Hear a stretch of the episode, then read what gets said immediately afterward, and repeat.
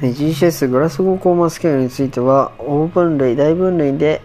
EVM があると,、えーと、E っていうのが I で開眼してるかどうか V っていうのが、えー、言葉による音があるかボイスがあるかで運動による良好で見るのが、えー、ベストモーターレスポンスというところで M が使うと。でまず E 海岸については自発的に海岸してれば E の4になってくると。で言葉が、えー、声かけにより海岸していたら E の3で痛みにより海岸したら E の2海岸全くしないとなったら E1 になってくると。次 V ボイスに関して。検討式がちゃんとあれば V は5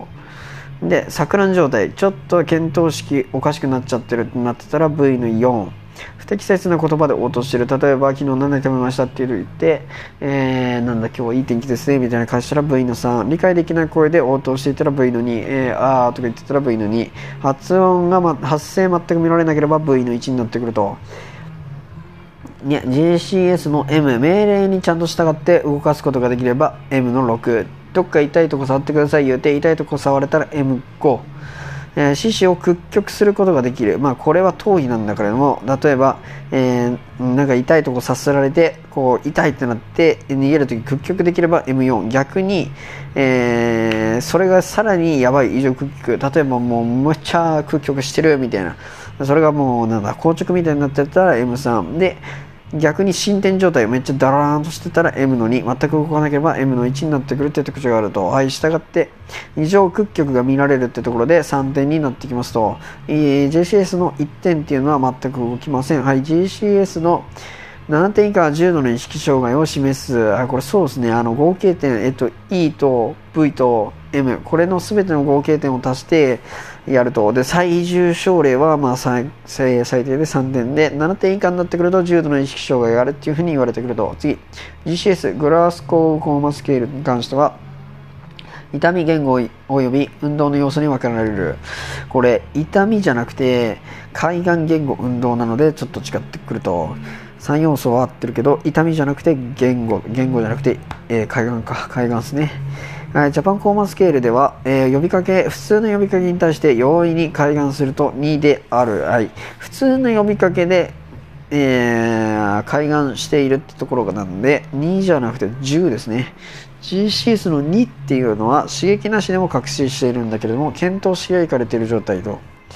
次、ジャパンコーマスケールでは、痛み刺激に対して払いのけるような動作をすると30であると。これ確信しないので3桁は確定と。従って30じゃなくて、痛み刺激に対して離り抜けているので、100ですね。100が正しくなってくるって学習があると、はい、JCS で自己開眼しているが自分の名前を言えないってなってくると、はい、1の3ですね。はい、小脳性失調の評価。はい、フットパッド、フットパッドっていうのは、えー、あ時間測定以上を評価するのはどれかっていう問題。はい、フットパッド。はい、フットパッドっていうのは、えー、サイアス、脳卒中機能評価法の一つであると。下肢遠位テスト、財または外にして、かかと部を床につけたまんま、えー、足側部の背屈運動をなるべく早く繰り返すってやつ、あの、何回背屈できますかみたいな全頸骨筋するやつっていうのがフットパッド。で、これは時間測定障害を、えー、実際に評価することができないので、ちゃうと。次、鼻指鼻試験。はい。ビシビシ試験は運動失調の中で測定障害を見ることができると時間測定じゃなくて距離測定の方を見るので違ってきますって感じですねで次足歩行あ次足歩行っていうのは、まあ、実際にバランスの評価をするやつですね、まあ、タンデム歩行ってやつですけど、まあ、実際にバランスを評価することができるので実時間測定障害を以上を評価することはできないと。次跳ね返り現象。跳ね返り現象は思いっきり跳ね返ってくるものをちゃんと止められますかみたいな時間の測定を、えー、評価することができるので跳ね返り現象が正しい。時間測定以上を評価するものは跳ね返り現象。コップ端検査。コップ端検査っていうのは机上のコップと合図に共に握らせてそのコップを再び机に戻すっていうやつですね。運動失調があるとまあ、コップを持つ時に震えたりとか、まあ、あとはなんだあの測定異常が出たりとかするってところで、まあ、時間以上は見ることはできないっていう特徴がありますし小脳性運動失調の評価と証拠の組み合わせ正しいのはどれですか？はい、生じ。小脳性運動失調に書かせると生じ症になる。これは違いますね。小脳性運動失調はなぜか知らないけど、文字がでっかくなると。で、ちっちゃくなるのはパーキンソン病。パーキンソン病っていうのは、えー、運動がうまくできなくなって、もうたくさん動かすのがめんどくさくなってくると、大脳基底核の機能が落ちて、その結果、字がどんどんちっちゃくなっていくという特徴があると。し、小脳性運動失調で高音が見られました。その高音は断鉄性の発語が見られると。はい断鉄性発語が見られたら、小脳性の運動失調を疑いましょうって話ですね。次、花指試験。花指試験で測定異常が見られる。はい、それも正しい。はい、深部腱反射。深部腱反射が更新する。はい。深部腱反射が更新するのは、軽直型の、えー、麻痺ですね。えー、なんで、形成麻痺ってやつ。で、小脳性の失調の場合は、うまく反射球に対して反射、えー、筋収縮を行うことができないので、測定、あ深部腱反射は陰性あ低下するっていう特徴があると、腱反射は低下する。それが小脳で、で大脳が得られると更新するのが深部腱反射。でロンベルク試験では陽性になる。はい、ロンベルク試験っていうのは、まあ、ふらつくやつなんだけれども、えー、小脳性運動失調っていうのは、まあ、感覚が問題ってなってるんじゃなくて出力が問題になってるので海岸時も平岸時もどっちもふりふらつくっていう特徴があると。なんでロンベルクチョコっていうのはもともと目をえー、開けて立たせた状態で途中で閉じてくださいって閉じさせて揺れが増えるかどうかっていうのを確認するテストなので、えー、目を開いてても閉じててもフラフラする小脳失調は陰性として、えー、出る特徴があると、えー、ロンベルクシンが陽性になる疾患といったら、まあ、脊髄性失調とか感覚系が優位な出張のやつ。これが、えー、あでしかも視覚に関係してないやつ、えー、視覚だから前提機能もダメだし、えー、脊髄の出張もダメだし、えー、そう。その2つがやられると一気に揺れが増加するので、えー、ロンベルク試験が陽性になると。なんだけども、出力が得られる小脳失調では問題はない。あ問題ないわけじゃないけど、まあ、目目開いててもフラフラするのであかんってなってくると、はい。立位状態の患者に後ろに反り返ってください指示したところ、まあ、図のような姿勢になったとこれ以上反り返ると転倒する気があったこの時の評価で適切なのはどれですか？みたいな試験ですねまあのけぞってるわけですよで、まあ、いわゆるこのように後ろに反り返ってください試験で、まあ、立位でね、そういった試験のことを立位での反り返り試験って言ったりすると、ね、この時に、まあ、反り返る時に、まあ、特徴として、普通の人間って膝が曲がるんですよね。膝を曲がって後方へ、えー、まあ、転倒しないように、まあ、できるだけ重心を前に残して後方に倒れるっていう特徴があります。なんで、膝を屈曲してバランスを保たなきゃいけないが、この絵で描いてる人は、膝を曲げることができていないっていう特徴があると。はい、膝を曲げることができないっていうところで、小脳小脳の障害が疑われるわけですね。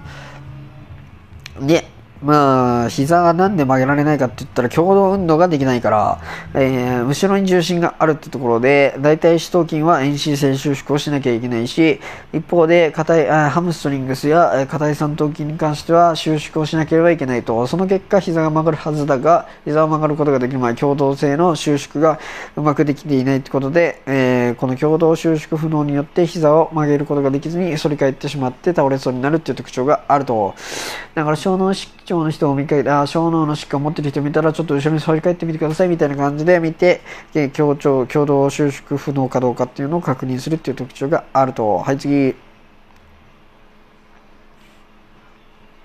はい、バランス能力を評価できるものといったら何ですか？はい、レペテーションメメキシズム